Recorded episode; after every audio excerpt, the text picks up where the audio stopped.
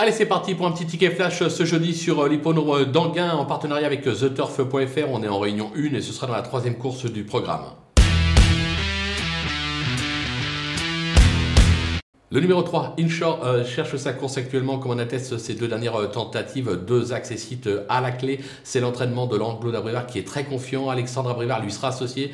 Le cheval devrait logiquement se montrer sous son meilleur jour. Alors attention, on a affaire à un lot de qualité, mais justement, ça peut nous permettre de toucher à une cote un peu plus élevée, raison pour laquelle je vous conseille de le jouer en simple gagnant placé.